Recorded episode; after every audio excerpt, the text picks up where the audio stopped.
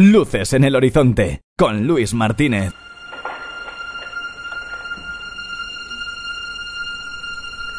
La danza del Gohut.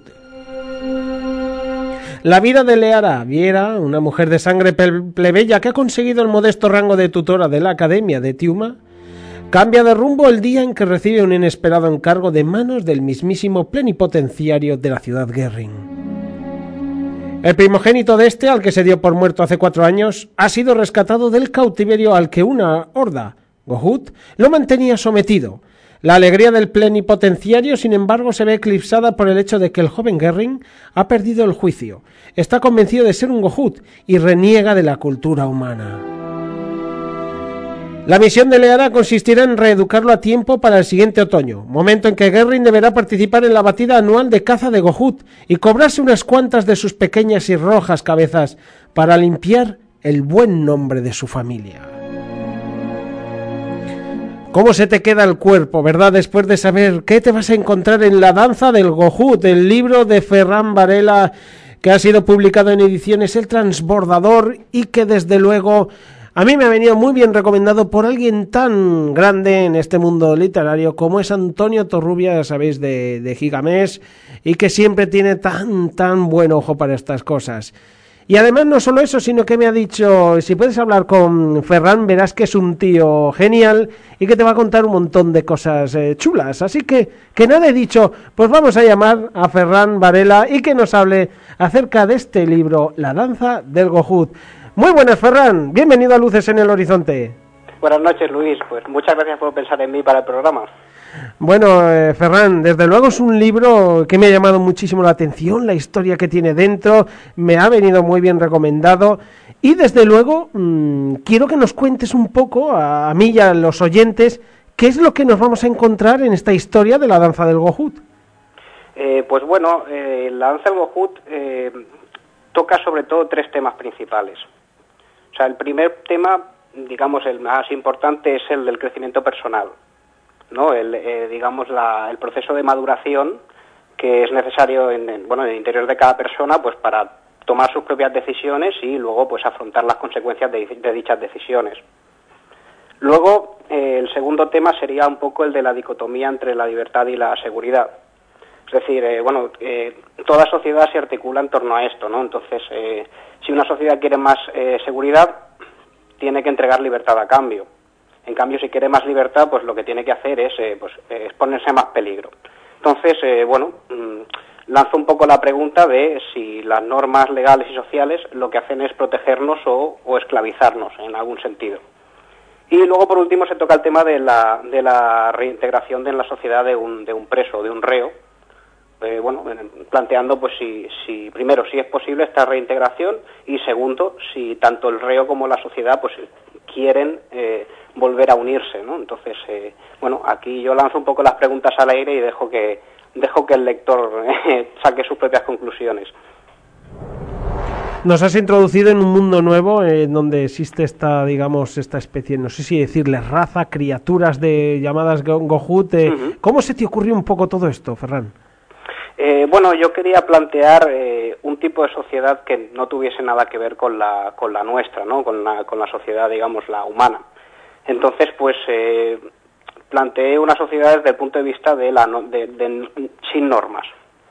Entonces, pues a partir de ahí, pues surgió un poco todo, un poco todo lo demás, ¿no? Entonces es una sociedad, pues que más que solo se atiene, pues a los sentimientos, al, al furor del momento, y entonces lo que defienden a lo que defienden a muerte es la libertad y bueno en consecuencia pues la vida también tiene menos tiene menos peso que para una sociedad humana y dime Ferran eh, ¿cuándo se te ocurrió el chispazo de decir oh pues oye quiero juntar esto con esto otro estos mimbres que como todo escritor de repente se te unen en la cabeza y dices oh ya tengo la historia ¿cuándo fue ese chispazo? pues eh, la verdad es que no no lo tengo muy claro pero pero es una historia que llevaba mucho, mucho tiempo dándome vueltas en la cabeza, ¿no? Se había ido cociendo un poco a fuego lento y bueno, no, nunca veía el momento de ponerme con ella, pues porque estaba con otras cosas y tal, pero hubo un momento en el que ya eso me quería salir y, entonces dije, bueno, pues eh, hay, que, hay que hacerlo. Y luego eh, yo lo único que planteaba al principio de la historia era eso, yo tenía claro que iban a ser dos sociedades y que iba a ser pues un poco una, la historia del enfrentamiento entre ambas. Y luego, pues, mm, me dejé un poco llevar por los personajes y, bueno, ellos fueron haciendo. Yo tampoco tenía muchas cosas preestablecidas antes de escribir. Y dime, Ferran, yo le suelo preguntar a todos los escritores que pasan por aquí por Luces en el Horizonte cuáles son esas, eh, digamos, costumbres, manías a la hora de ponerte a escribir. ¿Te pones música de fondo, una luz de tenue? ¿Cómo, cómo, lo haces tú? No, para, yo necesito silencio absoluto. O sea, he intentado escribir muchas veces con música, pero, pero la verdad es que no me ha funcionado nunca porque, porque me he dado cuenta de que cuando, las pocas veces que lo he probado, cuando estaba escribiendo, eh, el ritmo del texto era un poco el, el, tempo que llevaba la música y entonces eh, quizá me, me, lo, adulteraba un poco. Así que al final opté por hacerlo siempre en completo silencio y seguir el, ritmo que me pedía el texto y ya está.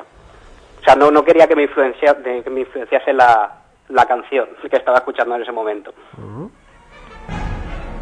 Y dime, Ferran, ¿dónde están esos em, escritores, novelas? ¿Cuáles son esos que em, un día em, te hicieron pensar, yo también quiero escribir? ¿Cuáles son esos, digamos, ídolos tuyos, tanto de novela como de escritor? Bueno, a mí, bueno, de escritores, eh, pues me gusta mucho, lógicamente, Martin, me gusta mucho, pues, eh, Patrick Rothfuss, me gusta mucho Dan Abnett, y luego de aquí nacionales, pues, pues oye, también me gusta mucho Víctor Guisado, Miguel Córdoba, que lo, están haciendo también muy bien, compañeros del transbordador, y eh, las, las antologías que prepara Mariano Villarreal también son, son de las que no me pierdo ninguna, porque siempre tiene, siempre te muestra un montón de escritores a los que no accedes normalmente, y oye, te abre, te abre un mundo de posibilidades. Y dime, Ferrana, ¿qué tipo de lectores le recomendamos eh, la danza del Gohut? Bueno, pues esto como el Monopoly. De, desde, los, desde los 12 a los 99 puede leerlo todo el mundo. No, pero yo creo que simplemente a, cualquier persona que le guste la fantasía y que le y que le que le pique un poco todo el tema este sobre las sociedades, un poco una perspectiva un poco más antropológica y tal, yo creo que yo creo que le gustará. Y dime, Ferran, ¿cómo ha sido? Porque me ha dicho ese pajarito que, es eh, por algunos conocidos como el librero del mal, que han ido muy bien las presentaciones. Cuéntame un poco cómo ha sido todo esto. Pues mira, la verdad es que eh, es la, primera la primera novela que saco, ¿no? Y yo eh, pues, no yo no sabía lo que esperar y la verdad es que la, la, buena la buena acogida que estoy teniendo pues me ha, me ha abrumado un poco. Estoy estoy encantadísimo. Además, pues con con Antonio que me ha tratado como, yo qué sé, me ha tratado muy, bien. O sea, yo no, no, no me esperaba. Habría pasado yo por la por Gigamesh, pues no sé, quizá 40.000 veces y nunca me había atrevido siquiera a decirle nada a Antonio y luego cuando cuando presenté allí en Gigamesh pues me acogió enseguida y dije, madre mía, pues sí, es un es un bueno, es un, es un, tipo genial. Sí, lo, de los cuernos es solo dibujado. Es solo dibujado. Yo creo que, que bueno, oye, yo diría que, que, que sabe muchísimo. Que, oh, es que no, vamos, los que lo sabe todo, le preguntas cualquier cosa y además es que no, no falla. Sí que sabe, sí. Menuda enciclopedia tienen ahí en Gigante, desde luego. Y bueno, pues, pues mira, Ferran, ya que has dicho tu primera novela, tu primer escrito publicado, ¿cómo está siendo la aventura? Cuéntanos un poco cómo fue el proceso, cómo está siendo ahora, que lleva muy poquito a la venta. Cuéntame.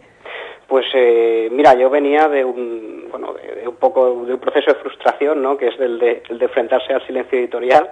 Yo llevaba pues unos cuantos años intentando intentando hacerme un hueco en el, en el, en el mundo de la escritura y bueno estaba la verdad es que estaba un poco un poco desilusionado y ya a punto de tirar la toalla cuando cuando bueno cuando por suerte mi editora Pilar del Transbordador me, dio la oportunidad y yo pues, pues oye encantadísimo además eh, me han tratado genial eh, yo no no tengo absolutamente absolutamente ninguna queja y y bueno y la, y la, recepción del libro está siendo está siendo muy buena y ya te digo yo me, me siento me siento abrumado estoy estoy encantadísimo. Llevo, llevo estos meses en una, en una nube.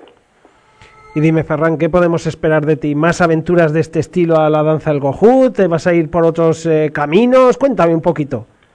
Bueno, pues en principio eh, tengo algunas cosas ya, en, ya eh, preparadas, en el, que las veo ahí en el horizonte. en 2019 eh, va a salir va a salir otra otra novela mía esta vez esta vez un poco más larga con el transbordador en la que bueno de momento no puedo decir nada pero que espero que espero que guste tanto como, como el Gohut. La verdad es que supongo que las expectativas ahora están muy altas. Estoy estoy un poco asustado por, porque no sé no sé cómo va a reaccionar la gente. No sé si si voy a ser capaz de superar los estándares que, pero bueno, yo espero que sí y bueno estoy trabajando estoy trabajando lo mejor que sé y con todo el con todo el ímpetu y con todo el cariño que tengo y, y bueno y ya está para adelante. Pues estaremos muy atentos, Ferran, a tu nueva novela cuando salga, sí señor. Y nada, que habéis escuchado a Ferran Varela con La danza del Gohut, que editado en ediciones El Transbordador. Eh, eh, que bueno, pues lo pedís, mm, por ejemplo, en la web o vais a sitios como Gigamed, donde lo vais a encontrar muy bien ahí. Y desde luego que merece la pena, además es un es un bocadito, es, es, una novela que no es excesivamente larga y eso a veces viene muy bien, Farrán, porque hay gente que escribe tochos muy gordos y cuesta mucho leerlos eh, y, la tuya es que se devora, es, que es una maravilla, desde luego. Sí, es una, no, no, son 115 paginillas, eso es nada. Eso es una gozada porque es que te metes una historiaza en nada, en, eh, en, un ratín, en un ratín que tengas y, y te lo pasas en grande. Ferran, que desde aquí te deseo muchísima suerte con con todas tus aventuras literarias, que enhorabuena de nuevo por el libro y muchísimas gracias por pasarte por Luces en el Horizonte. Muchísimas gracias a ti por, por pensar en mí para, la, para el programa. seguramente que hablaremos en un futuro, yo lo tengo claro. Pues yo encantadísimo. Un abrazo, Ferran, hasta la próxima. Igualmente, hasta luego. Luces en el Horizonte, con Luis Martínez.